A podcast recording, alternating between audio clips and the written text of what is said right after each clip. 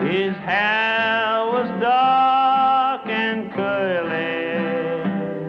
His loving eyes. 今天我们聊点什么？我们今天聊一聊爱情， 爱情，这个我经验多，我擅长爱。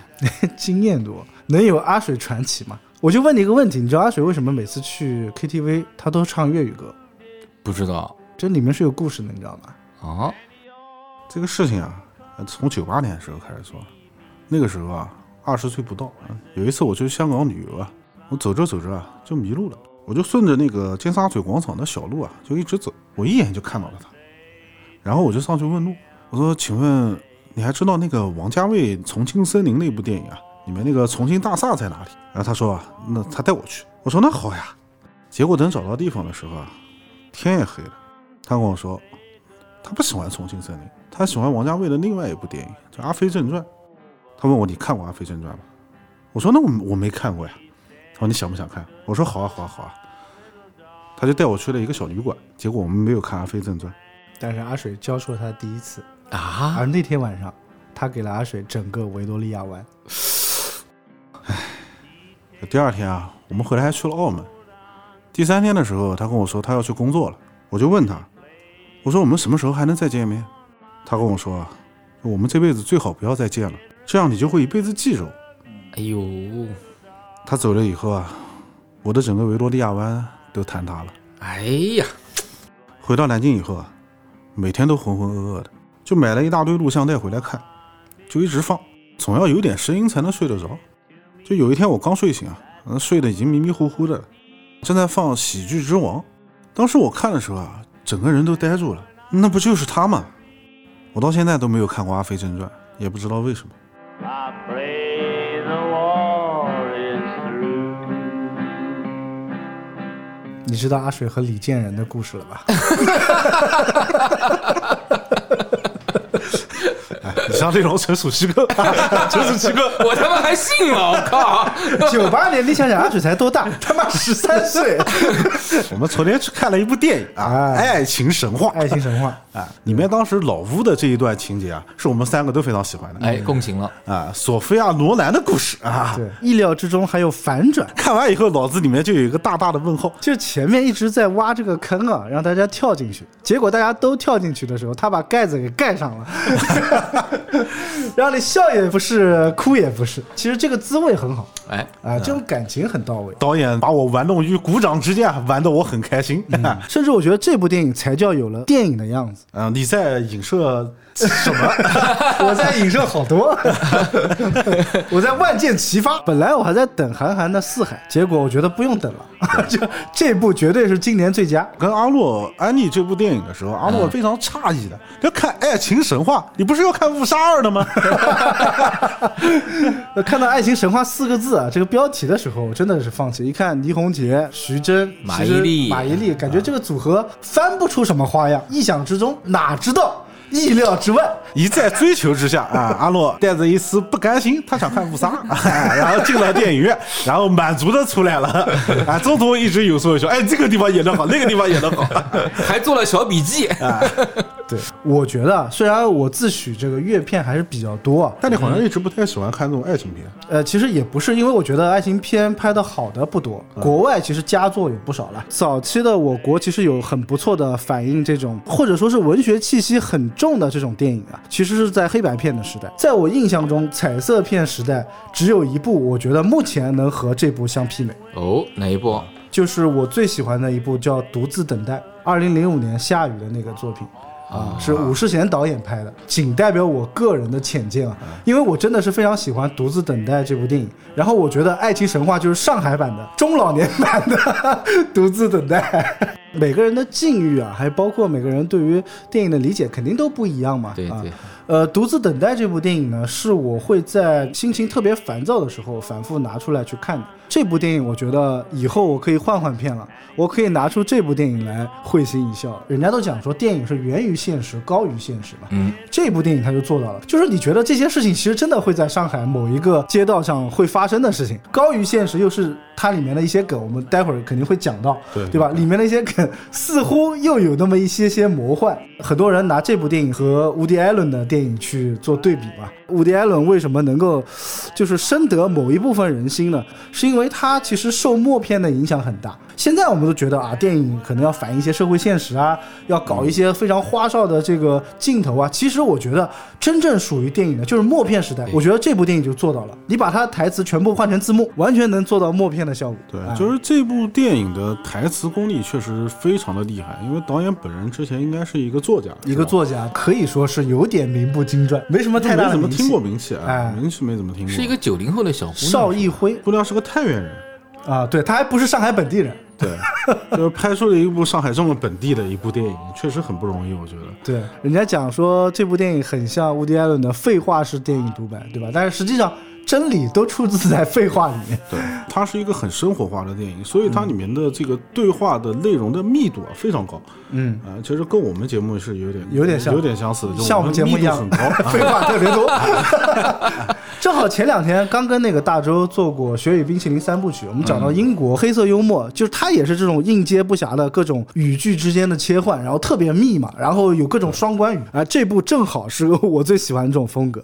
啊，然后讲最后一点，我觉得我对一部好电影的理解就是看完了之后你会觉得特别放松。对，哎，我觉得这部电影也做到了。对这部电影，现在目前网上应该吹的人应该有很多了，嗯但是大家吹的点呢，其实无非是觉得啊、呃这个电影向大家展现了上海。海派，海派的这种感嗯觉，但其实我们在看的时候呢，觉得确实，呃，里面整个上海给人的这个腔调啊，确实是很不错的。嗯啊，这部电影我觉得最好的地方，并不是在于说是放在上海啊，还是怎么样也好，嗯最好的还是在于它整个氛围感，包括里面的烟火气，对以及它的节奏感，是让人看了以后会很舒服的。嗯虽然说啊这个故事会有人很多人会讲这个话，嗯说觉得这个故事可能放在任何一个城市都不合适，只有放在上海最合适。上海的这种地标性，对，但这个嗯我觉得其实并不然。呃，这点我跟你是同样的意见。我觉得这部电影为什么让我舒服？因为我一再强调我自己是个特别平权的人，就在这部电影里面，我看到了各种平等，但是上海一定是它的一个加分项，确实更说得通一些。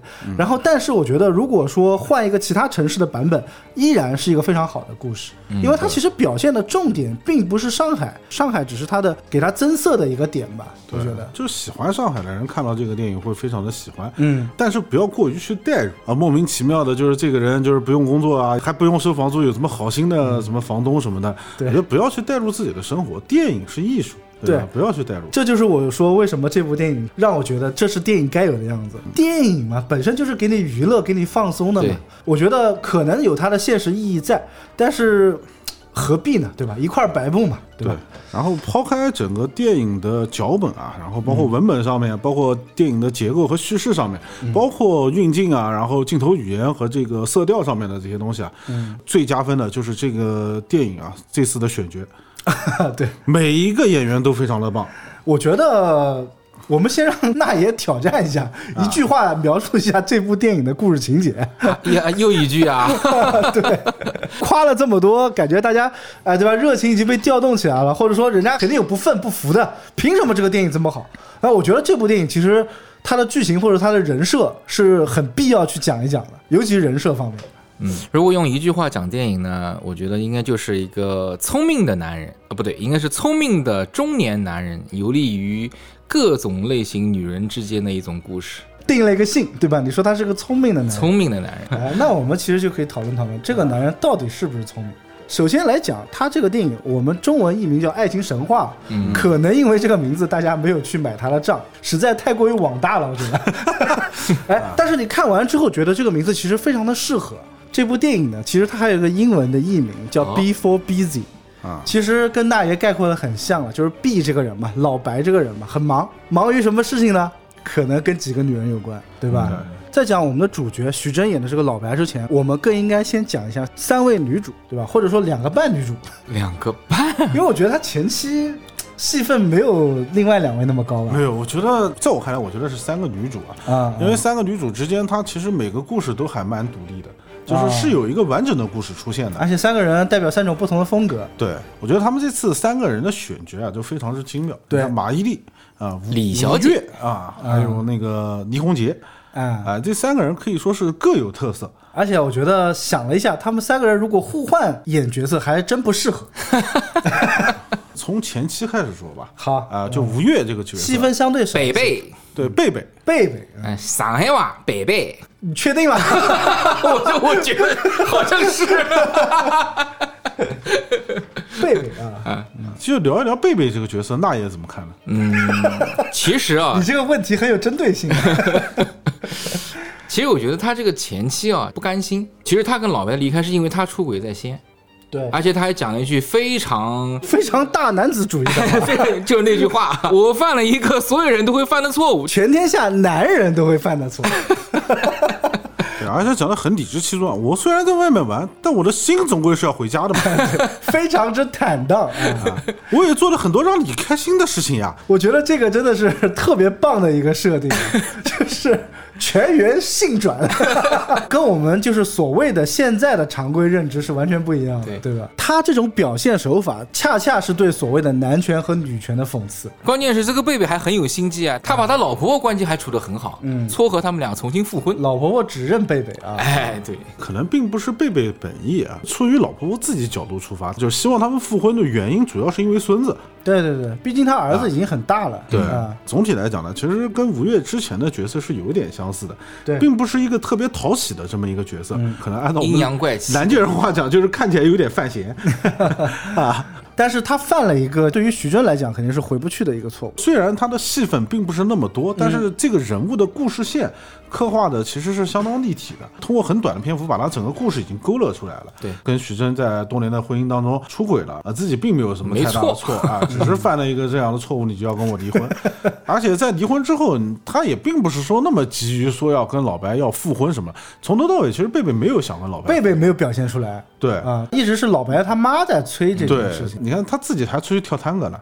有自己的生活啊他，就有自己的生活。其实他从某种程度上来讲，和倪虹洁饰演的 Gloria 是有点相似的。嗯，我觉得啊，其实贝贝这个角色更多的是对现在就现当代的一些所谓大男子主义的男人一个反讽。当年这个我们的大哥对吧，犯错误的时候，其实他老婆已经被雪藏了很多年了嘛。以前他老婆也是台湾电影赫赫有名的二零二情之一嘛，对对吧？为了大哥吸引。啊、但是怎么讲呢？人家犯了一个全天下男人都会犯的错误。那既然男人能犯，女人为什么不能犯？对对不对？男女阴阳本身就是平衡，就是调和的。只要男人能犯的错误，女人都能犯。我觉得这个反讽实在是太精彩了，就是尤其从吴越的那个演绎啊，既觉得自己理亏，然后其实又一点不脸红的那种感觉，真的是映射了当下很多男人很男权的一些做对法。我并不需要靠婚姻、靠男人再来证明我自己的价值了。嗯，，我这个时候对他其实并不是有需要的，只不过我是在这个饭局上。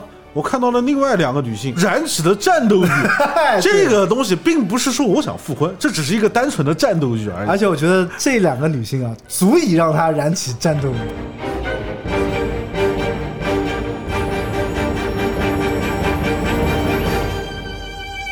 风格还不一样，刚才你提到葛格瑞利格亚格瑞亚洛格洛瑞亚啊，葛洛瑞亚啊，至此我们都不知道他中文名叫什么啊。叫倪虹洁倪饰演的洁这位，啊，其实倪虹洁可能你们并不是特别熟悉啊，倪虹洁是我那个跟我你在九八年， 你给了他整个多少？啊他给你看了他的挺 美， 都是过来人 啊。不是倪虹洁当时啊，就是也很可惜啊，我觉得她演技还行，但是一直不温不火，我一直觉得她特别漂亮， 哎，演技其实还挺好的，特别用心的一个演员，没火啊，没做大青衣。就问你这样的女人，你爱不啊爱？实话实说啊，三个女主当中啊，其实我个人是真的很喜欢倪虹洁演的这个格瑞利亚，啊，因为首先第一她漂亮，第第二二她多金，第三她风情，这是男人心目中最完美的女人形象。我觉得这个其实也是一个极限反转的，潘驴邓小闲她都有， 驴不驴我们不知道，啊，但是反正风情万种， 曾经拍过挺美的，啊鱼能不行吗？必有过人之处啊。身材好那是不用说了，这么多年一直保持着这么好的一种身材，这个也很不容易啊。嗯，啊、最后在墓地的那场戏，哇，那两条腿又细又长又直，我靠，在墓地你居然看人家腿， 你居心何在 难不成看徐峥的头吗？啊？你这个重点抓的可以。台词里面有一句话，我觉得蛮有意思的。他说：“我很危险的，你不要爱上我。”其实你知道吗？一般讲这种话的女人，首先第一啊，她非常自信，嗯，她对她自己的这种条件是一定是非常非常自信的。对二一个就是她完全是属于那种就是她可以掌控或者是驾驭一些男人的女人。就是你不看他在 KTV 点了多少个，哎，KTV 里一首歌是怎么唱来着？ 你的一生我只见一晚， 就一晚呐。 梗其实用的挺好的，用的特别好，特别棒。嗯，其实我觉得这三个从三个女主状况上面来讲，其实倪虹洁是最女人的一个，嗯对对对，而且倪虹洁对爱的渴望是最大的一个。对他的需求非常大，对，就他的渴求非常 大。我换个 词，用词用的，我换个词，换个 词，但其实我觉得倪虹我指的洁，精神需求 啊，哎，其实我觉得倪虹洁这个角色，她也是最缺安全感的一个女人。是的，嗯对，倪虹洁其实饰演的这么一个角色呢，是在徐峥这边学画的，是他的女学生。哎啊，按照他的话讲，就我现在状态是最好的，对我又有钱，我又闲，老公还失踪了， 嗯关于她老公的失踪，也是一个特别无厘头的事。她老公是个台湾人啊， 在土耳其运军火，然后还有个台湾人打电话过来跟她说，你老公在我手上。哎 跟他要多少赎金呢？两万五， 还不够他一个晚上花销就的。是看到两万五的时候，电影院爆发出了哄堂 大笑。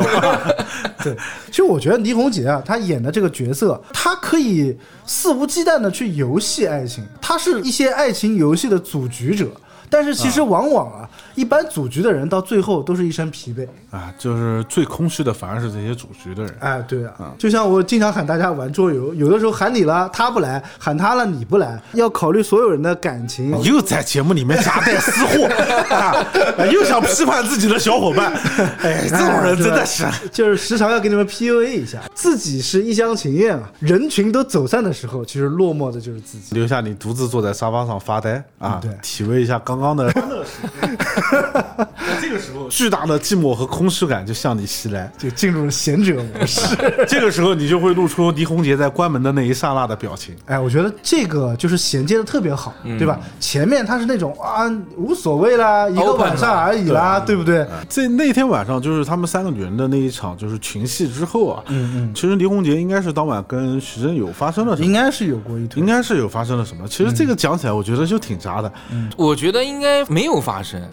为什她么喝的烂醉啊。反正徐峥是记不起来，我觉得是格罗利亚用了一个手段，而且是一个在外面惯用的手段，就让你以为发生了什让么，你以为做了什么，啊但并且其实我觉得根本没有。讲到那天晚上，更得给你加钱了呀，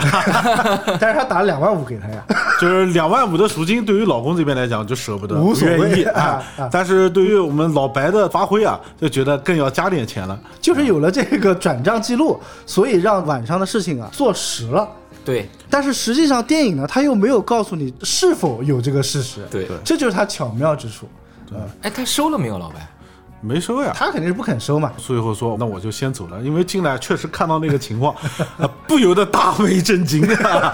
喊了一群啊一群穿着粉红色西装的小男孩 儿，啊，唐纳德先生嘛，为什么唐纳德啊？就是唐纳德 duck 嘛，我靠，你这个梗高级，牛逼！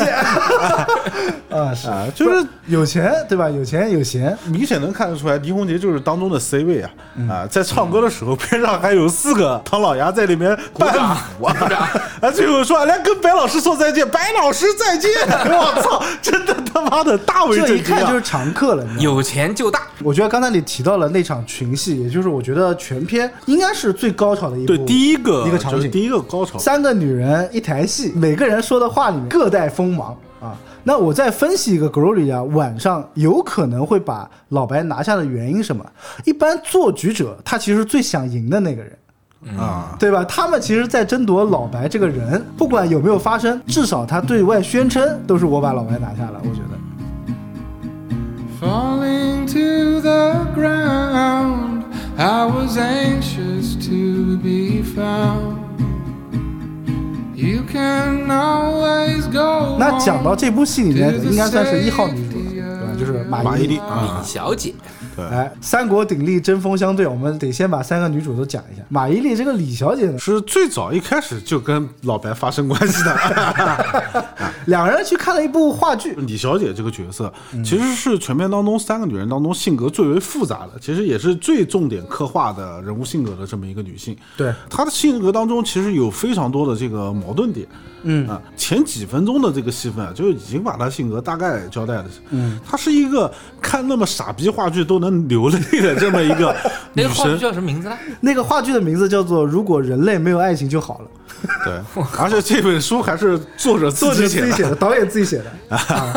我看了一下豆瓣还是知乎的评分，七点几分，还行啊但是有好多人也说这个书好像有点过分装逼啊之类的啊，我还没看，没来及看。感觉这个书大概搂了一眼啊，很像就是二零一零年左右那个时间段，就是当时冒了一大批这样的一个网络文学作家嗯啊对然后包括其实像张嘉佳上那个《锦衣夜行》的燕公公子子啊啊这样的，然后包括其实彭浩翔当时也写了几本书，哎对我觉得风格上面都有点像的。都是那种一个一个的小故事，对哎，然后其实反映一些都市生活，反映一些当下社会的情况的。对，看这种剧，而且演的也很傻逼，就三个女的站在三个框当中，就是明显 就很具象化的向你表述了三个被世俗框架所束缚的女人啊，在透露着自己心中的不甘。然后当中其实念的那一段台词，我也觉得很傻逼，什么长长的队伍里等着领我的那把糖，抬到我却发现这里不卖糖，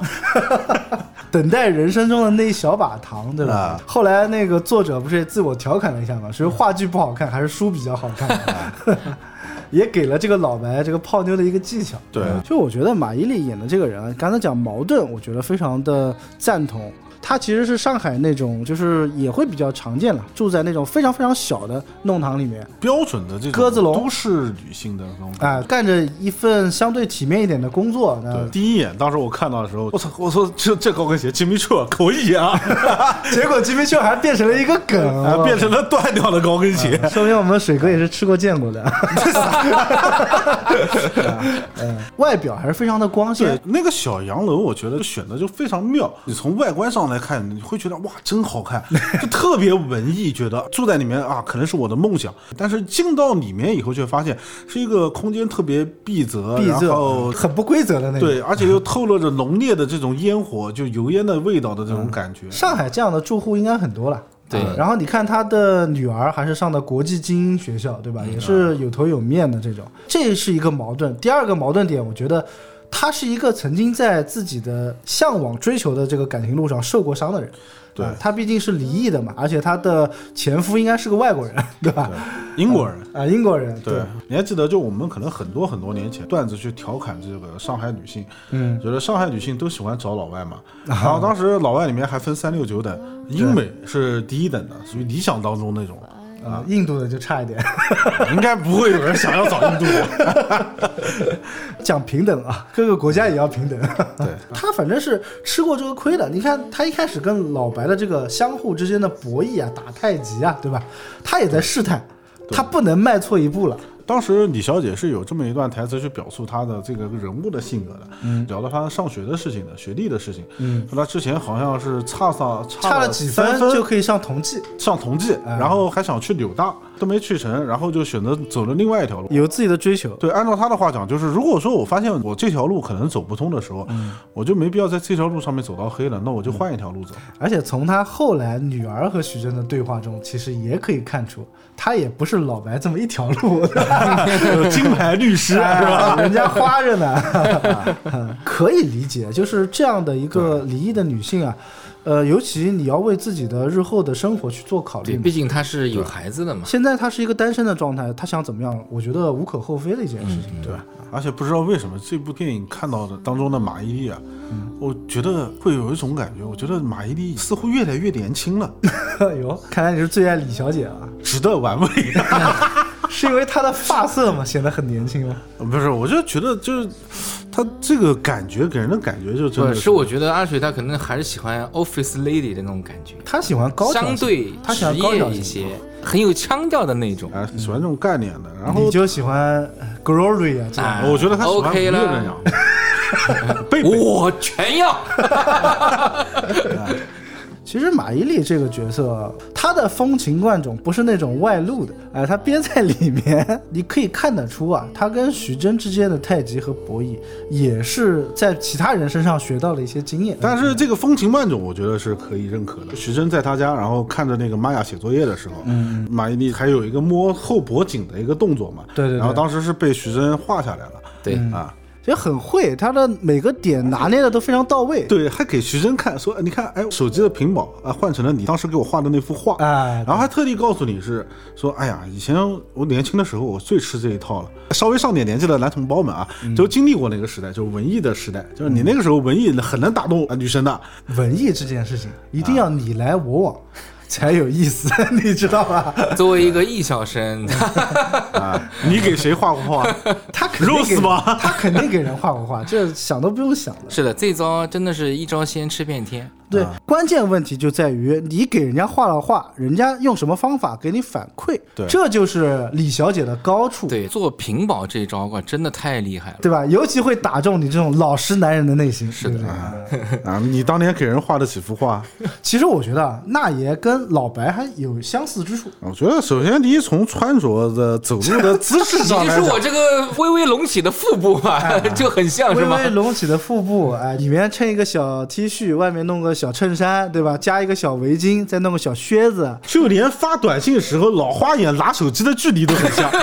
还有那种就是我想发一句骚话不大好，然后把它删掉，然后换成一句体贴的话，的 对吧？这也是对，这个确大实爷把经这常会干的，个就是中年男人的这个神髓啊给表现出来。哎。而且我觉得那爷和老白还有一个相似之处，表面上看起来像一个浪荡子，或者说具备浪荡子的这个外貌条件，但是实际上啊，呃，被这三个女人玩的团团转。 所以你在评价老白的时候加了“聪明”两个字，你要不要反悔？不，首先啊，我为什么评价老白是一个聪明的男人呢？就是嗯因为看完电影以后，我再看看我自己，其实我是个不聪明的男人，嗯，就是啊看 得出来，你曾经也给人画过画，画画这个技巧啊，作为一个艺校生，这个不是什么他有一本可能。 哎，不不关键是送出去了，人家反馈是什么？我想听的是这个。这个真还真是个重点哎，就很多人送出去以后啊，可能真的就是说一句谢谢，甚至有的谢谢都没有。嗯，但是有些女生呢，她就很工于心计嘛，嗯她会把你这个话放在某一个。你要用“工于心计”的这四个字来形容，我觉得可以用“工于心计”这四个字来形容在那个年龄段接受这种方式的女生啊，哦啊。嗯，呃，跟大家分享一个这个九八年那年， 98年我去香港的时候找啊重你庆去大上饭，海，你去上海的时候啊， 找东方明珠， 问人家外滩在哪里？找到了董明珠。因为当时我是南艺毕业的嘛，我认识一个跳舞的女生，也是我们镇江这个老乡哦，啊、比我小两届。很巧的是，她的很多朋友居然跟我还有交织，他们的朋友就把她托付给我，其实就是 学长和学妹的关系。这就已经很不其单实纯不了。就是想介绍给你 吗？对学长什么叫学妹的托付关呢系？已经很不单纯了。哎，其实我跟你讲，我上大学四年啊，前三年都是玩儿，到第四年的时候才开窍。其就是实前三年你是玩 自己，到第四年才反应过来要玩别人。因为有一 天有一天下午啊，会有练功时间。有一天下午呢，我也是跟他有约嘛，约了晚上一起去食堂吃饭，嗯我就去提前去找他。 啊，就只去食堂吃啊？不一定在外面吃才是最有趣的事情，其实，在食堂里面吃反而会引起大家的那种，你会觉得这顿饭特别香 啊！你说这两个人怎么哎？哎，啊对了，就这意思。然后进了他的那个练功房以后，他一个人，正好那天下午大概四点半，我印象真的特别深，一缕夕阳打在他的身上，而且是从格子窗户下打在他的身上，地上的那个地板有他的倒影，墙面的玻璃也有他的影子，等于说整个教室里面全部都是他的，都是他的身影。听起来有点恐怖了。阳光透过了格子窗射进来，已经形成了丁达尔效应， 并且在地上留下了他的影 子。你听说过多重影分身吗？他不是火影忍者吗？ 就是那种感觉，突然让我觉得哇，让我们见识到了光的波粒二 象性。自此走上了研究科学的道路。去他妈的上帝！当时我就看到这个景象以后啊，就是在我脑海当中就像是拍了一张照片，嗯，就是穿着练功服的一个扎的一个普通的一个啾啾的一个女孩儿，啊，然后被阳光直射下，她就像阳光把她托了起来，嗯，就让我那种感觉就特别特别的唯美。当时还没有智能手机啊，嗯，我用的第一部手机是飞利浦的翻盖手机，没有照相功 能，但是那个画面就永远定格在我脑子里面了。嗯，事后呢，我也用我们学的专业知识，用喷枪、画笔做了一幅这个 A 4纸大的这个彩喷，哦，然后我送给他的时候，其实他是很开心的啊，并且这幅画到目前为止，呃，可能还会留在他家里面嘛， 啊，但很可惜，他只是他当没有留在你的家里，哎呀，这这总结的很精辟。啊，他没有给你整个草场门，画室都已经坍塌好久了。哎，但是在学校毕业的时候，他曾经呃还是讲了一句很让我动容的话，他说。呃，这辈子可能有些事情是不能交织在一起的，嗯，但是这辈子有些事情是不会忘记的。他哦，说你一定要好好的，有点老吴的感觉了啊。嗯嗯，你是个好人， 啪，好人卡。发了一张好人卡。 一段美妙的爱情就这样结束了啊！呃，这不是爱情，其实这个可能就是对于一种美好事物的一种这就是向往爱情还没产生之前那个最美的朦胧时刻。未遂，哎，其实我觉得爱情可能就像阿水刚才讲的，就是那段时间是最好最好的。嗯，暧昧，其实对于徐峥和李小姐来讲呢，他们的角色就是存在一个问题，嗯包括最后结束的时候留下的那个微信对话的彩蛋当中啊，嗯其实是有讲到李小姐也提到，就是我们一开始是不是太快了对对嗯对对啊对，？徐峥说我们现在就慢下来，这个感觉就真的很好，就让我想到了你最喜欢的那部戏叫什么来着？ 《春娇与 志明》啊，对，有些事不是一个晚上就要做完的。对吧啊，当时这句话其实一出的时候，也是撼动了很多人的心灵啊。对，我觉得很有道理啊，这个话。嗯嗯，三个女主都讲完了，我们就把第一场小高潮先给大家呈现一下吧。什么一个情况呢？就是这个老白啊，徐峥饰演的老白啊，和李小姐啊，马伊琍两个人已经开始在暧昧期了。嗯啊，正好这个天公又作美，对吧？对天时地利在人吴和。小云的不断撮合 之下，至于 这个吴小云是谁，大家不用去纠结，啊、不用去纠结，讲话的时候都能带到他。对大家去看这个电影的时候，相信会听到这个名字就会心一哎笑对了。啊我们解释多了，我们就 low 了，你知道吗？在吴晓云的撮合下，哎，有这么一个时机，这个男人呢做好了一桌饭，居然还有什么桂花糖藕啦，酒酿小圆子，酒酿小圆子啊哎然后糖藕，然后还烧了一桌子菜呃。怎么甜怎么来啊啊！一桌子菜等待我的这个女神也好 吧。约了李小姐来家里嘛，哎结果没想到门铃响起的时候格，瑞利亚，请自来。哎，这个杀出一个程咬金啊！这 Gloria 就扑向了他的怀里，跟他哭诉。明显看得出来，老白其实对 Gloria 是一直在保持着刻意保持嗯，着保持一定距的离。嗯啊，然后就也很着急嘛，因为短信上面不停在发着，我到哪个路口看了？啊到已对经吧还有一个路 口了啊！一上来就给这个戏已经做了一个铺垫了。嗯就 Gloria 在看见李小姐的时候，就说：“哎呀，那赶快进来！”就已经俨然一副女主人的样子。哎对对对啊，给你泡茶，红给你茶还是洗绿水茶果啊？啊！格罗里啊，进来之后啊，一直在跟老白讲一件特别无聊的事，一听就是特别假的。刚才讲的这个老公呗，老公，台湾老公在土耳其被抓的事 情，被绑架了， 被啊绑架的事情啊，一听就非常之扯。对，李小姐一进来嘛，其实一开始的时候，李小姐是没什么好脾气的。对对对嗯讲的时候讲的话呢，其实也蛮锋利的，就说那你报警啊，而且其实一开始我觉得李小姐的这个反感度啊还没那么大，为什么呢？因为老白轻描淡写讲啊，这我的学生对吧？格罗里啊，经常在这边玩的，或者说嗯经常过来交流的。但是哎，这个时候又给他加了一个重磅炸弹， 这个前妻又到了，获得老妈首肯的前妻，这个时候杀到了，这部戏就好看就了。把早上老妈子啊给她送过去的东西给她又拿了回来。对啊，还在讲着一些就是家长里短的事情。哎，但走到了厅里面，哎，发现一坐了一桌子人， 连老白的好朋友老吴，啊对吧？邻居来了，也是个好哥们儿嘛。这个时候也我来觉得凑热闹啊这个时候我觉得要提一下，因为老吴住的距离啊跟老白离得很近，啊啊、他住在边上的老楼房。吴是过来给他解围的。老吴其实是过来给他解围的。哦嗯老吴有是经验老吴是在上面看到 Gloria 来的，在看到李小姐走进这个巷子的时候，看到以后赶紧回头的，赶紧回头，可能就在家里面准备这些什么酒啊、肉、火腿啊这些东西的，啊，他不是后来端了个餐盘过来的嘛，啊是吧？？就切的是火腿，然后还有一些水果，还有一些什么其他的。嗯哇，这都被你们捕捉到了。可啊能我平时这个擦屁股 工作做的过于之好，一般情况下用不到解围这招啊。啊，这个足以证明老吴和老白绝对是好朋友啊。 啊，这真的是兄弟情谊啊！就在嗯你这个说期间老吴跟老白之间是不是也有一些？这个这这个就不讨论了吧，很累，真的会很累。 那这部电影真的是很贫穷啊！我觉得老吴对于老白来讲，在某种程度上来讲，我觉得也有一定的情感的， 好兄弟之间，好基友啊。太默契了，太默契了。对，但是实际上格瑞啊，正好借着老吴的到来，反而变本加厉了，嗯对吧？对，三个女人都不是凡人。用马伊琍的话来讲，就是本来我想吃一道私房菜，嗯结果吃成了大锅饭，哎，哎这就很有意思了。其实最尴尬就是大型社死现场，最尴尬就是老白了。对，里面每一个人都有很经典的台词，啊就 Gloria 也讲哦，就像野猫一样啊，吃完嘴一擦抹擦啊就走了。摸摸嘴走了。啊而且说剩饭也有剩饭的味道 啊，对吧？剩饭就坐他旁边。嗯 前期吴越讲说，那这个老白最拿手的不是这个什么糖藕啊，什么小圆子，啊，最拿手的是鲫鱼豆腐汤，对吧啊？对这个东西啊，不可能。加牛奶，不加豆浆，啊对 只用最简单的调料。这个东西可能就我喝过啊，不好意思 啊，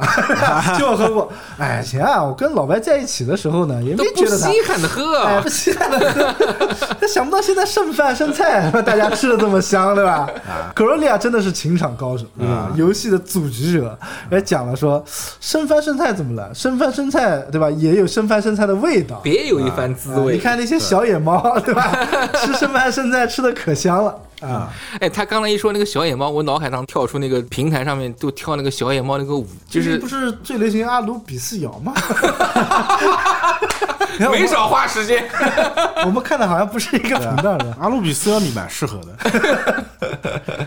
这一段群戏啊，确实每一个演员表现的都非常棒。很漂亮，而且我觉得其实这个真的是演员立了大功了。呃，如果我们光看台词表面来讲的话，其实有点话剧感过于之强。对，如果说演员演的不是那么的随心所欲的话，会让这个桥段就显得有点生硬的。对、他把几个人物的性格呀，包括各自之间的关系，然后每一个角色身上的这个故事线，其实基本都已经立住了。哎，这个就特别像当年老舍写《茶馆》啊，就那种感觉，包括像张爱玲写那种上海的小腔小调那种感觉啊。对，这个之后嘛，李小姐跟老白之间继续着这种有些暧昧，但是又没点破，呃，就处在张大爷讲的爱情最美好的那个时间段。而且他们中间有一个桥梁，就是李小姐的女儿妈玛呀！老白呢，就借由这个天天去接玛雅放学这件事啊，辅导她做作业，对吧？因为李小姐好像是在一个类似于广告公司啊什么对这种影视公司工作啊，对对对对对工作还是很忙的。哎其实也是给他机会了，在我对看来，，哎，我突然想起来一个问题啊，嗯如果你离异了情况下啊，你会介意去帮你的下一个这个对象去带小孩吗我？觉得不应该这么玩，我觉得应该是，如果离异了之后，你会不会让谈的这个对象啊，啊相处的这个对象啊，啊就让他多和小孩接触？就我觉得，如果是我愿意把我的小孩给我下一个对象去接触的话，那肯定说明我认可他了呀。对对，对就吧想看小孩有没有认可他。哦，对，其实这这个意思我觉得在这个时候，李小姐还是已经比较接受他的，只不过后来呢，就犹如那个小鞋匠所讲的，哎你给他压力太大了。哎呀，你这个小鞋匠一扯出来，又要进入一个新的点。每一个配角都非常精彩不，仅是每一个配角，就是它里面会有各种各样的彩啊蛋，你猝不及防，而且他不会特意提醒你的。先讲这个小鞋匠，一看到那李老师不演杀手，他演个鞋匠，哇，这小鞋匠有腔调的啊，句句金句。 一出来第一个场景，徐峥在跟他对话的时候，手上没停啊，一直在那边手仔细磨一咖看啡，手摇磨的磨的咖啡， 对对那个磨还不便宜，咖啡啊，是吧？ time，啊，对，世外高人就，上海的鞋匠都这么屌的吗？张口就来英文啊！英文他好像还说了其他法的文啊，法文对吧？啊 啊，平时要有他的咖啡 time 啊，要喝咖啡，然后用个小铝饭盒，啊，饭盒里面带的不是便当啊，吃的是芝士蛋糕芝士蛋 糕用刀叉的，而且是啊，我觉得这个其实做的细节做的特别好，包括现在啊，就是我妈妈有个闺蜜，她就是上海人，嗯，呃，然后呢，其实他们家也不是特别富裕的情况，但是腔调特别的足，必须要有自己的这个逛街的时间、嗯咖啡的时间、吃蛋糕的时间，而且吃蛋糕必须配刀叉，喝咖啡必须要手磨。不单是要手磨，就嗯一定是要配碟的杯子。啊，对对对，那个杯子很讲究了啊很多人会去说，哎呀，那些上海人拿枪拿掉，拿对吧？枪装啊，但实际上，我觉得这个道理啊，就跟你煎饼你必须卷大葱， 还有你吃炸酱面必须要那个炸酱是一个道理。这就是标配，这就是生活的艺术。生活这么多年来告诉你，豆浆就必须配油条。啊，但我记得好像前些年的时候啊，可能也差不多是在一零年那个时候，嗯但是好像全国人民对上海人的这个反感似乎是到了一个高啊主峰， 要是可能是不是因为周立波？就是那句话嘛，就是吃大蒜的和喝咖啡的嘛。对啊啊，大蒜有大蒜的吃法，咖啡有咖啡的喝法。这个我觉得，就后来郭德纲处理的就很好，不是说井水不犯河水的事情，它根本就是一件事，都是有它一定的规矩和约定俗成的这个艺术在的。其实这个小鞋匠啊几乎是可以讲充当了徐峥的爱情路上的导师，哎对嗯很厉害，京剧频出啊，经常会讲一些至理名言。对小鞋匠也是给徐峥提了个醒，说啊，你是不是给人家压力太大了？嗯，李小姐确实居住的环境不是特别好，嗯，一方面啊就比较闭塞，另一方面呢，可能和母亲之间的关系也不是特别好。哎，对，啊，他就想希接过来对吧一对，起就住希望就是把他接过来，接在自己家里面，然后并且讲了说我不收你房租，因为就是亚历山大啊，并且亚历山大我也没有收他房 租呀，啊，一个意大利人是吧？又提到了一个彩蛋啊，一个祖籍义乌的意大利人，关键是还很壮不，是，我觉得是一个祖籍意大利的义乌 人，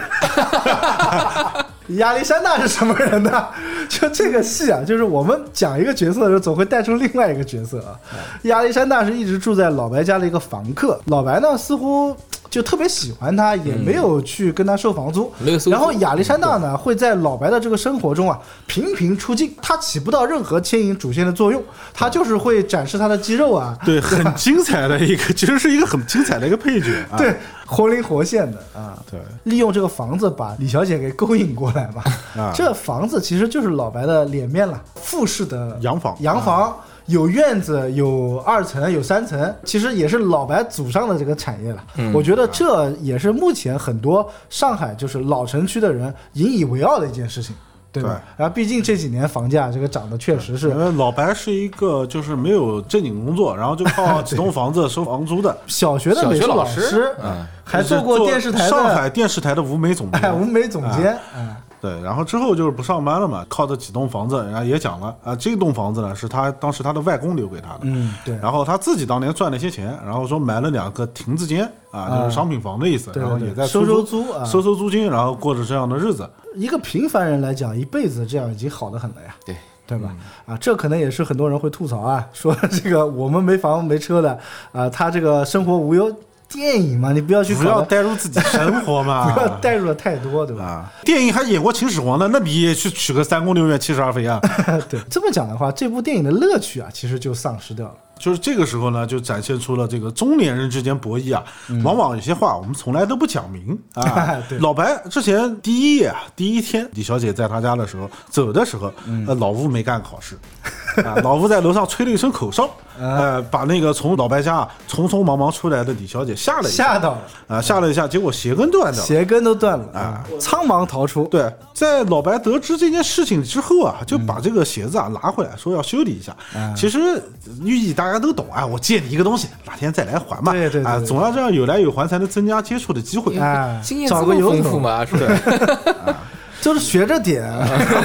然后，但是没曾想啊啊，老白的母亲把嗯这个鞋子啊给他弄走了我觉得他母亲有意为之啊，啊，有意为之啊。就想让他跟贝贝复婚，对吧？对，然后就想说在里面捣乱嘛，然后老白呢后来看了一下，说又买了一双新的绝密球 啊，就准备送给那个李小姐啊，说是我要赔给你，毕竟这么贵的一个名牌嘛，啊对这个鞋子我要赔给你啊。在这个时候呢，李小姐跟他之间就是有了这个中年人我们讲的这个对话嗯啊，就讲到说，哎，有些东西嘛要断舍离 的吧，啊，该断就要断，对吧？对，就鞋子这个东西，它只能陪你走过一段路。嗯，不能一直让它跟你走下去啊！这个寓意就深了。老白也是中年人啊，立马一下子就 get 到了这里面的要点，你要断舍离啊。啊， 呃这个时候就懂了什么意思了呀？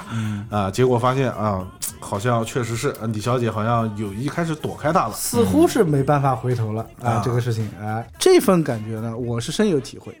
啊，就是说，当你追一个女生的时候呢，给她太大压力的时候，往往会适得其反哦，啊。这件事情呢， 我觉得那也呢要负百分之八十的责任，啊，不是你， 哎，没想到吧？听故事也能躺枪啊！ 讲一个我的故事啊，我想起来了，这是一个什么故事？我想起 来了呃，我曾经有个女朋友， ，French 法国留过学，回国内的时间呢也不多，异国恋嘛，谈了一段时间，然后也是当时特别喜欢嘛，什么叫特别喜欢？近似疯狂，你知道吗？就是每天晚上那个岳阳电话，你知道打多少钱吗？啊，大哥，就是用没用你手机、啊？ 就是哎终于从法国回来了，对吧？嗯，然后小住那么几天，啊，跟你蹦球啊，利用这个捧球的机会啊嘛，对吧？怎么样能更好的拴住人家这个瓦罐林的心嘛，对吧？啊就更加深入的交流一下。哎，当时我就特别单纯，因为我是刚刚大学毕业，就是只有过一段恋情，你大学毕业的时候还单纯吗？啊，这个我证明恋爱了，啊，非常单纯傻，啊，就 傻白甜。那个时哎就候真是的大傻白学甜四年，你跟大爷一样，大爷在最后一年开窍，你四年都没开窍，一直玩自己， 玩的还贼开心。呃 那时候真的是傻白甜，关键是甜啊， 白也可以，白也可以啊。那也给我出了个招，他说不行，你得在这个时候啊送人家一个东西，刻骨铭心，记忆犹新。啊，你送了啥我觉得 OK 啊，对吧？那爷就给我出了个主意，啊？送一戒指。 我戒指上面带钻的啊，没有，当时我还觉得吧，这玩意儿吧，感觉是不是太正式了一点，对吧？对，所以这我戒后指来看你买的款式我后来还买了一啊款，就是相对不是那么正式的，呃，是一个迪士尼同款的一个，就是上面有个小苹果的一个，就是还挺卡通的。啊哎，但是这么一来呢，那对方其实感觉压力就有点大了，对吧？人家啊法国妹子见过大风大浪的 嘛， 那个时候就见过大风大不浪啊是，了关。键是你买个迪士尼同款的，还挺贵啊。啊，反然正后不便宜啊。对，然后这个人家其实那次就觉得好像还没有到那种地步吧，对吧？就到送戒指的地步是吧？他可能觉得戒指这东西是有一定意义的嘛，对吧？啊，然后其实我然后当你时倒就没有把那个戒指想太多拿了出来，说看这是一个发箍， 其实它是个顶针。哎 小插曲，小插曲啊，小插曲，对，这确实在这种过程当中，你如果给对方有太大压力的时候，确实会让人家有想逃跑的这种冲动。不，呃其实这个不叫什么叫压力啊，这我只能说就是我们误判了，就是我们跟对方的这个关系的频率远近是不是一致啊？对？频率。嗯，反正这件事情之后呢，我以后就再也不相信娜爷讲的话了啊。后来我经过自己的这个锻炼和琢磨，也是拜了很多的女老师，对 吧？学了一身武艺。啊，最后才发现平时没事都得听听阿水 的，啊后来就是娜爷呢，偶尔就过来跟我讨教讨教，你知道吧？所以说娜爷这么多年啊，其实真的跟老白很像，他没变过啊，啊。他其实初课心上的少了。 他其实初心一直都在，你知道吧？啊，从懂事开始，我对感情的认知啊，我是很专一的，也是很认真的。在每一段感情的过程当中，我是无条件的付出，所谓的压力也好，所谓的什么技巧手段也好，都是我觉得我可以为他这么去做。嗯，当然，整个过程当中，可能我也过于强势，也可能也错失了一些机会啊。嗯，但是你要知道，有些事情错过了，可能就错过了。所以在这个过程当中，买单的次数也不是少数。但是呢，我心中永远还是有一个追求吧，就是我觉得感情这个东西本身是不能有任何杂质的，一定是追求自己就是心中最想要的那个人。就对于爱情的这个向往还是非常的纯不洁。过确实是最近感觉就是年纪大了呀，可嗯能就是看身边啊，确实看到很多这样的例子，就是有的时候啊，男生啊，就一上来就可能逼得比较紧啊什么的，对对对，对就会就把人家女生吓着了。也有那种就是女生一上来就是啊就很喜欢啊，什很么疯东西狂。在可能谈恋爱当中啊，可能要讲到这频率的问题，就是为什么会讲到这个问题，对，就是大家的频率可能不在一块儿，对方是不是愿意为了你去接受这个，或者愿意勇敢一点接受你这些东西？呃，我觉得两个人感情之间啊，就我们三个老屁儿、 过来人啊，跟一些比如说年轻的正在恋爱期的这个朋友们，其实可以聊一聊这件事情。我觉得端正自己在恋爱中的位置是一件非常重要的事情，既不能太过于卑微，因为有的时候啊，你的卑微反而会把另外一半的这个自信心啊给膨胀起来。窝心的这种感觉会让对方想要逃离。嗯，对。当一旦对方其实在感情中出现想要逃离的这个想法，其实你的这段感情就比较危急了。其实前面讲的老白也好，三个女主也好，她们的故事不足以把这部戏称之为爱情神话。真正神话的段落是扛在老吴的肩上的。嗯，对，这个也就是我们刚刚开头啊所扮演的那一段桥段。对，就是阿水非常想扮演像老吴这样的人，对可惜他没有这样的奇遇啊。再借用电影里的一句台词，就是最后老白说的，嗯说老吴身上充满了神话，而我充满了笑话。啊，这个也就是我们现在很多人看这个电影，就包括我自己来讲，我看这部电影以后，就为什么会对老吴这个故事或者说老吴这个形象就如此的震撼？确实是，就我们的生活充满了笑话。我希望，我们做不到。我向往这样的神话。哦嗯，以及认定老吴是个爱情神话的时候，在之前，其实大家看老吴何尝又不是一个笑话呢？ 因为他讲的这个故事啊，太过于奇葩。对，索菲亚·罗兰嗯啊，曾经跟索菲亚·罗兰在威尼斯啊，曾经有过这么一段感情啊，刻骨铭心的感情，让老吴啊临死之前都一直把这份感情当做自己活下去的动力。对，就是老吴是一个对情感上来讲是一个很骄傲、很自得的一个状态，嗯很标榜己。自己是一个浪子的状态、啊。，哦对，很浪子的状态，而且其实老吴，我觉得这个人很可爱。嗯他里面所有的这些就是地名，杂货铺叫鸿福杂货铺，嗯，然后酒吧叫夜奔。夜奔嗯啊，这个导演的本身的网名啊就叫“鸿福夜奔不复还”，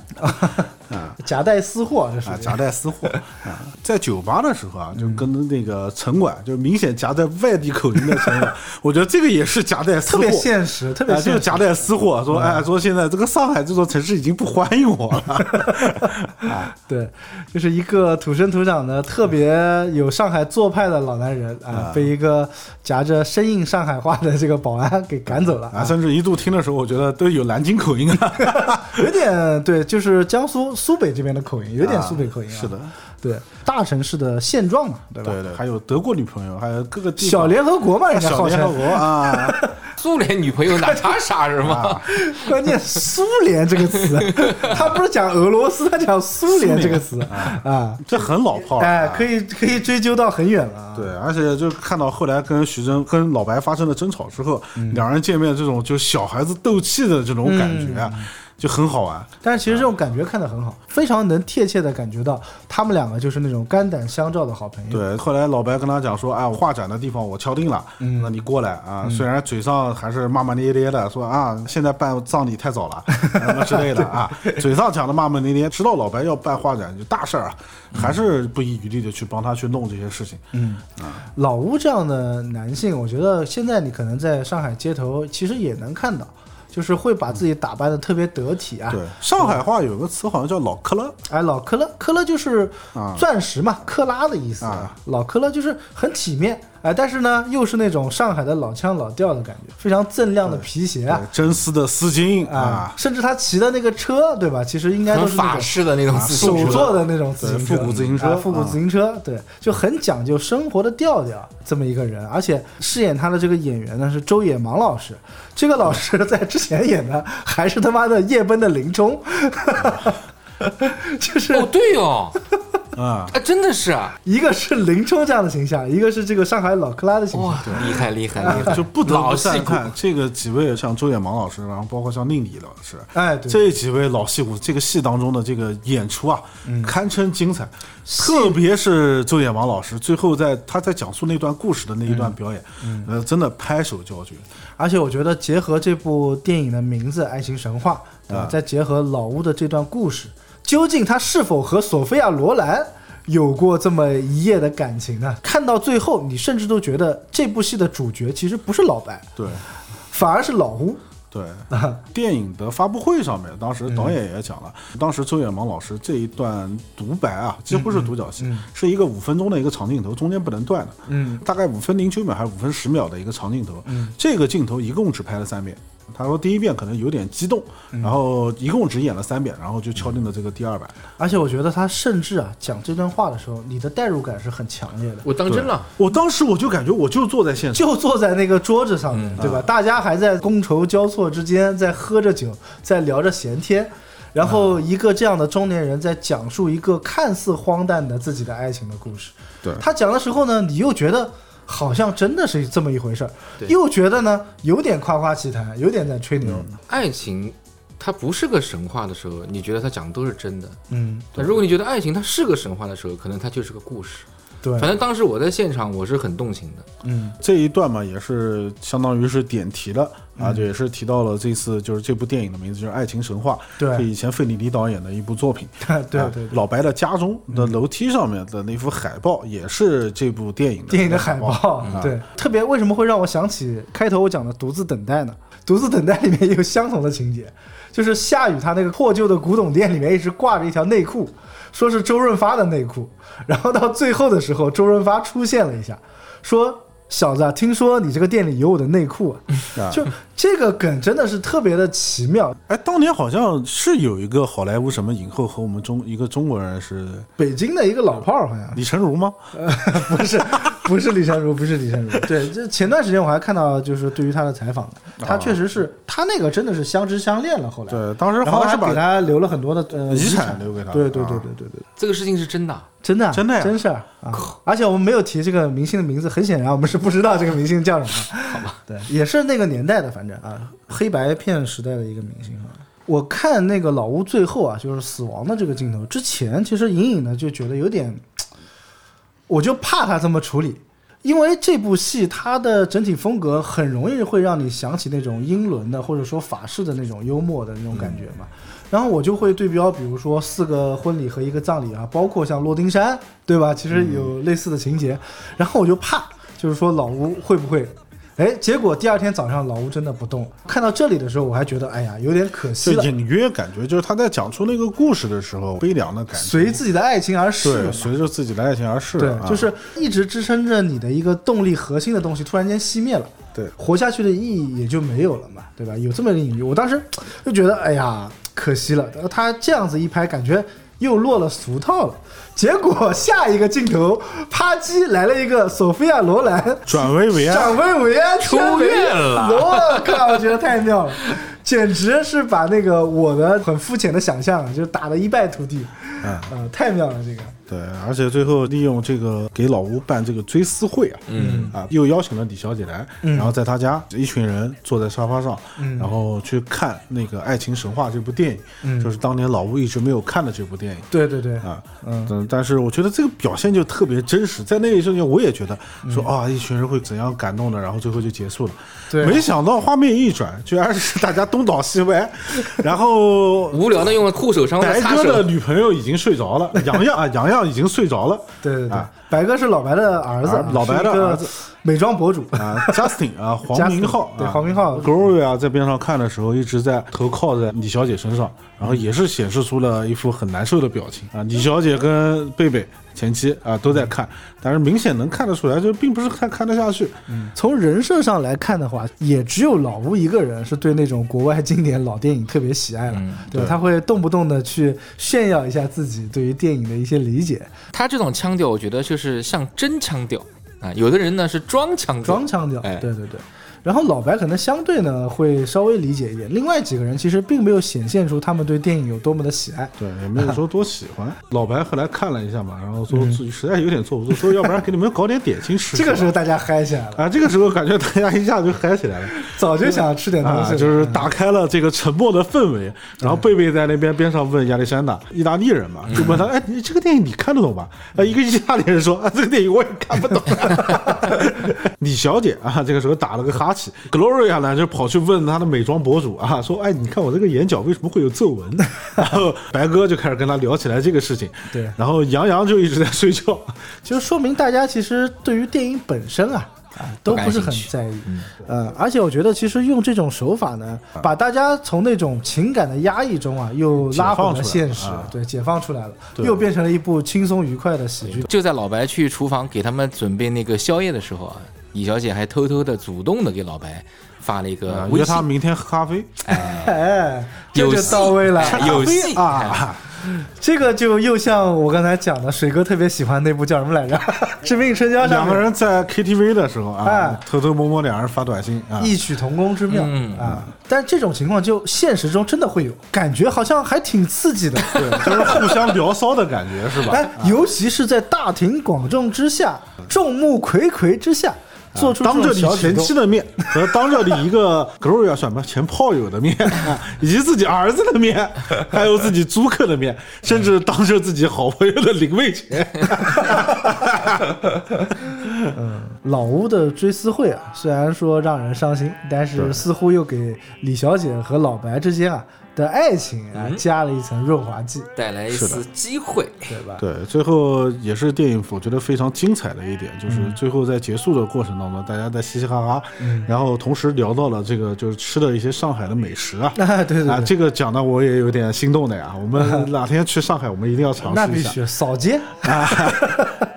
而且你会发现，他们提到这些的时候，反而来了热情了，对吧？对之前看电影的时候，大家都默不作声，各做各的事情。 对，而且大家还互相传递着护手霜。护手霜， 哎啊，关键是老白是一个从来不擦护手霜的，擦这东西干嘛？我洗了四十年手也没有怎么样嘛。 对对然后当他接到护手霜的时候，很诧异，为什么会给我这东西？抬头一看，发现在座的一圈所有人都在手上都在抹护手霜，想想啊，算了，自己也抹也吧就习惯了。啊，也就习惯了。对其实也是代表着老白的一个态度的转变，溢于言表的要夸，这才叫戏剧，这真的才叫戏剧。就不用说很多细节，直接把这个东西给你完全的展现出来。对，，而且戏剧其实就是要先把你胃口吊上来，然后再拍你一把，把你拍死的时候再把你胃口吊上来，哎、 这种戏剧去玩观众的感觉其实特别好。会让观众更有沉浸感，你不用去想之间有什么逻辑的啊、那在人家追思会上做这种事情多不好，你根本不用去想这种逻辑的东西。对，还没有看过电影的这个小伙伴们，大家可以观察一下，每个人擦护手霜的动作都不一样。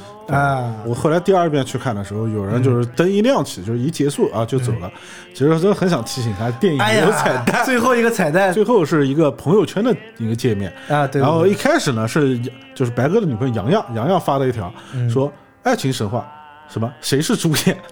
因为他一直在睡觉嘛。贝贝发了一个什么，嗯然后大家在下面点赞，然后最后是李小姐发了一个啊，对说什么啊喜欢上了，然后最后老白还跟他有之间互相聊天的聊骚啊喜欢上了，啊然后嗯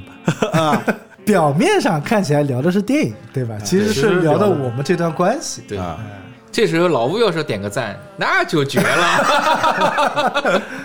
嗯，我觉得老吴的死真的是不得已为之吧， 我觉得不得已为之吧。但是他不死，感觉这部戏就没有这么妙， 可惜了老吴。 啊可惜了老婆啊。明明是一件悲剧，为什么大家还能笑出声啊？这就是戏剧的功力。对，这种生活类的这种小品式的这种电影嗯啊，其实妙就妙在一定是你在看的同时啊，你会觉得这个事情它就是一个可以发生在你身边的。对对对对对对。对于爱情这个话题来讲，啊，有的人会把这个话题说的特别的大，那有的人呢，可能都不屑于提起，是吧？嗯对觉得羞耻 啊。就整个电影界，爱情肯定是一个始终绕不开的话题，对，它一定要有爱情的成分在。而且这部电影啊，《爱情神话》确实里面也有不少，就是我觉得是徐峥也好，也是导演也好，有一嗯些夹带的私货。当时提到电影有两个点啊，一个点就是说啊，说现在很多的翻 拍片上映之前也不告诉你是不是翻拍片，对对对对对， 上映了你才发现，哎他妈的是翻拍的。误杀在旁边瑟瑟发抖。 啊，然后第二个就是讲到林宏杰跟马伊琍那两个人有一段对手戏是在美术馆里面，等于是帮助呃老白啊，我们把这个外滩十八号啊这么一个高大上的展馆给它敲定下来了。那一段其实有拍的有点形式主义的，其实对，就是有所以嘛，我睡着了嘛，我就不想看这种形式主义。 那爷在那一段是睡着了。啊对，然后在那一段时候也讲到，就是现在中国的导演啊，在对于女性这个题材的刻画上面，嗯其实是有着比较强烈的男性的刻板印象的。 从逻辑的根源发展，还是处在一个女性是为男性服务的这么一个嗯对角色对对对嗯对角角度。然后徐峥那边也是说，我代替中国所有的男导演向女性道歉。啊啊我觉从得他嘴里面讲出来还挺有说服力的啊。对我这部电影总体来说，我不想去讨论男权和女权的问题，因为我们作为男生来讲，我们三个男生看这部电影，我看了觉得挺好玩的，我挺爽的。我甚至觉得导演是不是有这个意思，就是故意把里面的男性角色和女性角色全部反着来。其实你仔细想一想，把三个女性换成男生来演，把两个男性换成女生来演，这部戏完全说得通， 完全说得通。而且真的就是好多评论打低分的，还有什么讲，就是说呃，觉得就徐峥没来由的，为什么很多女孩就喜欢他，然后就贴着就往上送。我说大哥看电影呀、讲这个话的，那我就跟你讲，你不懂把妹。往往顶级的掠食者通常是以猎物的方式出现的，你知道 吗？要有经验才能讲出这么霸气的话来。那个徐峥表面上看起来什么都不懂啊，对啊装傻白甜，好像第一次婚姻还是因为对方的错误，对吧？自己是一个蒙冤受屈的戴着绿帽子的男人，然后实际上呢，该准备的时候绝不掉链子，对吧？一手好菜烧的跟阿水绝对有的拼 啊！该画画的时候那个姿势不亚于陈丹青，哎哎，我觉得不亚于那 也。不亚于那也。哎，对，因为我之前其实一直在微博上关注了一个作家，是一个美食类的一个作家，叫舒翘，一个女士。舒是上面一个右，呃，上面一个几，下面一个右，那个字比较生僻啊。舒翘，嗯对，她是之前写的那个《双十记》，吴镇宇演的那嗯个。想到美食博主，我还想起来了，嗯这里面还有一个配角，当时是在那个美术馆里面，老吴去怼的一个美术评论家，嗯对对还是怎对么样，的？她是个弹钢琴的吧？好像。赵莹莹啊，啊陈数的老公， 对对对那个逼王， 对，其实我为什么讲到舒翘啊？他们这帮就是上海的文化界人士啊，就包括许峥，他们经常其实就会像电影中拍的这样，几个人拿瓶好酒，然后炒点小菜，啊、会到那个菜场上去买一些菜，然后大家聚一聚。哎，所以很多就是觉得这部电影飘在天上，然后觉得不接地气的这些朋友，嗯挺揪心的，因为确实现在生活节奏在这儿，就是嗯大家压力都大，啊，确实会有很多人，就是你的生活当中可能就已经没有了这些，对就是所谓的这些东西，但是它真的确实存在，糊口是肯定要糊口的，对吧？努力工作也是要努力工作的，但是人一定要有自己的情绪在。我们既不笑贫，也不笑娼，对吧？就是两种极端，我们都不要去想。但是我觉得人嘛，一辈子除了吃食以外，要追求一点精神上的东西。 对头，啊，这就是我说为什么这部电影才有电影的样子。其实就像爱情一样，艺术跟爱情，我觉得其实很像，它不是一个你看得见摸得着的东西。没有但啊，是我呢觉，得爱情看得着，啊每天晚上回家我都看得着，啊哎呀， 那个太过分了， 下去。今天就别让他回去了，好吧？你看不到明天的太阳。你的一生我只借一晚，不信爱